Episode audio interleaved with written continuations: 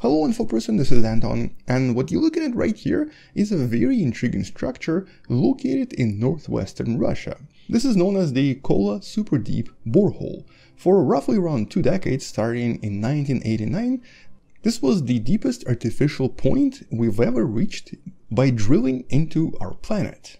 In this case, reaching a depth of approximately 12 kilometers. But back then, the scientists realized that, well, that's pretty much as far as we can probably get mostly because things get extremely hot at this depth, and mostly because it becomes extremely difficult to grind through the rock and to try to get rid of this rock in order to then try to dig deeper. But in this video, we're actually going to be talking about this new startup that makes a very intriguing suggestion that can potentially help us reach even deeper depths with one single purpose, geothermal energy. By digging even deeper into our planet, we can actually uncover an extremely efficient way to generate pretty much free unlimited energy and also clean energy that at least in theory can help us solve a lot of modern problems. And so the ideas from this startup are currently extremely intriguing and involve some really interesting practical ideas that can actually help us unlock all of this in the next few years. But I guess let's start with the basics of how geothermal energy works and why it's actually one of the most unexplored sources of relatively free energy. Now, historically, one of the first places in America to ever use geothermal energy for commercial use was the Hot Lake Hotel located in Oregon that back in the days, back in 1907, was able to utilize some of the geothermal energy as a primary heat source for the residents staying in this hotel. Although in this case it was not actually producing any electricity. But the first geothermal power generator that back in 1904 was able to power 5 different light bulbs was the one you see right here, produced by Piero Ginori Conti, that was able to produce this in his hometown in Italy. And considering that this was over 100 years ago from now, that's already quite impressive. But I guess what's not really that impressive is the fact that, well, not a lot of countries today use geothermal energy to produce any energy. And when you sort of think about it, it kind of makes a lot more sense than, for example, a hydro plant. So for example here, the energy is produced when the running water drives the turbine. Whereas here the same is done with the wind energy. But if you already have some kind of energy generated from the source, and it creates a lot of boiling water and all of this water generates steam, you can then use this steam to also drive turbines this way. And since a lot of places around the planet already have quite a lot of natural heat where steam is generated naturally, it sort of makes sense to possibly produce something here in order to generate this free energy. Although obviously it's not free entirely. In this case, the heat itself comes from within the planet and all of this is generated through the process of radioactive decay, the decay that happens inside the rock present inside our planet. And this is an extremely efficient process producing quite a lot of energy. As a matter of fact, it's believed it produces approximately 30 terawatts of energy, which is roughly around the double amount of energy the entire humanity uses right now. And so, at least in theory, geothermal energy coming from within the planet is more than enough to provide all of the energy we need. And the process of recovery of energy in this case is not really that complicated. It sort of functions in a similar way to how a typical nuclear power plant works. You have a bunch of water that becomes critical or supercritical and starts to create a lot of steam that then pushes the turbines producing the energy and then that steam is cooled down just to be recycled and turned into steam again. All of this today functions really well as we know from the nuclear power plants, and all of this is extremely efficient, like we know from countries like Iceland where it's responsible for approximately 30% of the entire energy, or even countries like Philippines where it produces approximately 25%. And because this is technically clean energy and because it's basically free energy, why exactly do more countries not use this? And more importantly, why have there actually not been that many advances in this particular technology in the last few decades? Well, the answer, as always, is a little bit complicated. First of all, the way this always works is first by drilling a very very deep hole. The hole that's going to be at least a few kilometers deep and will reach some of the hotter regions of the crust. And generally when it comes to the crust on our planet, for every single kilometer the temperature increases by anywhere from 25 to 35 degrees Celsius or from 45 to 54 Fahrenheit. And so basically here at the depth of about 6 kilometers, the temperature is already going to be above the boiling point of water.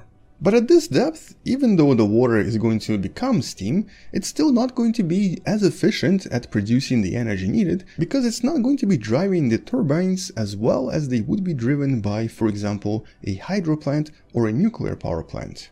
And so in order to produce more energy from this and in order to make the turbines more efficient, one thing you can do is try to build this near already hot regions such as for example near active volcanoes or in regions along the tectonic plates where there's a lot of heat already and so by drilling a few kilometers down you're going to find much higher temperatures. That's actually why Iceland is one of the perfect places for this, as are some of the regions in the Philippines with active volcanoes. Or the other alternative is to try to dig deeper, possibly as deep as 20 kilometers, where the temperatures are now approximately 500 degrees Celsius. And around 20 kilometers deep, at these really really high temperatures, that's where you can actually start turning water into supercritical water that is now going to be able to produce just as much energy as a typical hydro plant, or even more. But 20 kilometers is really deep. And remember, the record so far is just over 12 kilometers. As a matter of fact, Kola Super Deep Borehole officially lost its title of the deepest hole to an oil-filled borehole back in 2008 but this one is just a little bit deeper, and even at these depths it's already pushing its limits. And if 12 kilometers is already a limit, how do you get to 20 kilometers? And that's essentially where this new startup known as Quaise tries to make things a little bit differently. Their entire proposal is based on the idea of digging really really deep holes and reaching depths we've never been able to reach before, and doing so using an entirely new process they've been developing for the past few years.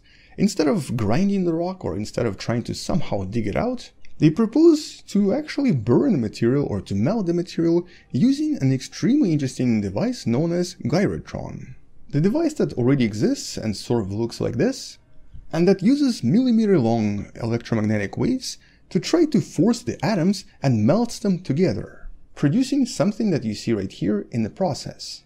And so by using very powerful electromagnetic radiation inside very powerful magnetic fields, the engineers behind this startup believe that this device can easily operate at even deeper depths and produce even larger holes up to a depth of about 20 or so kilometers, which they believe will only take them a few months to achieve. And by forming these large holes, they can then be used for the creation of supercritical water, which can then drive the turbines needed to generate the electricity. And considering that this particular startup has already raised quite a lot of money to create some kind of a proof of concept operation, if everything works out and if they're able to create this device, we might actually have our first prototype in just a few years by 2026 with the company expecting to buy and occupy one of the older power plants that's probably going to start producing its first electricity in 2028. And if they're successful, this would actually be a very important achievement.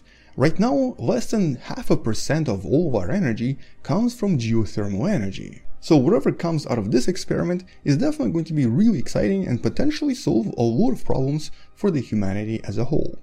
But before I finish this video, I actually wanted to end this on something that I've recently discovered here in South Korea when I was actually looking at one of the geothermal plants that I knew operated in one of the cities in the south. For some reason, it was actually shut down.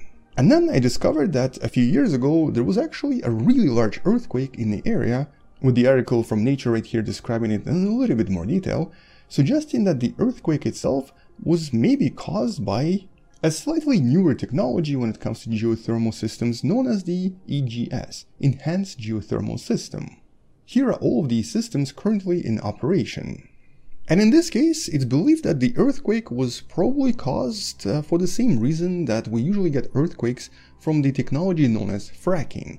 Basically by introducing large amounts of water in between the rock and by forcing the rock to start cracking, it might have unfortunately ended up creating some kind of instability on the inside. Now this is of course just assumed today, but this is a technology that's not really necessarily similar to what we just talked about previously. When it comes to geothermal energy, by just drilling a single hole, we would not ever get any earthquakes. Because in this case, the water itself does not start circulating and breaking the rock on the inside. And so this is definitely slightly different from the EGS. But we'll probably come back and talk a little bit more about this because this is a pretty interesting topic and worth investigating. And so for now, I guess it's just worth seeing what happens with this technology and if the startup behind this can actually drill a hole deep enough in order to turn geothermal energy into a completely new and relatively cheap source of energy for humanity. But until we learn more, that's all I wanted to mention. Stay wonderful, I'll see you tomorrow, and as always, bye bye.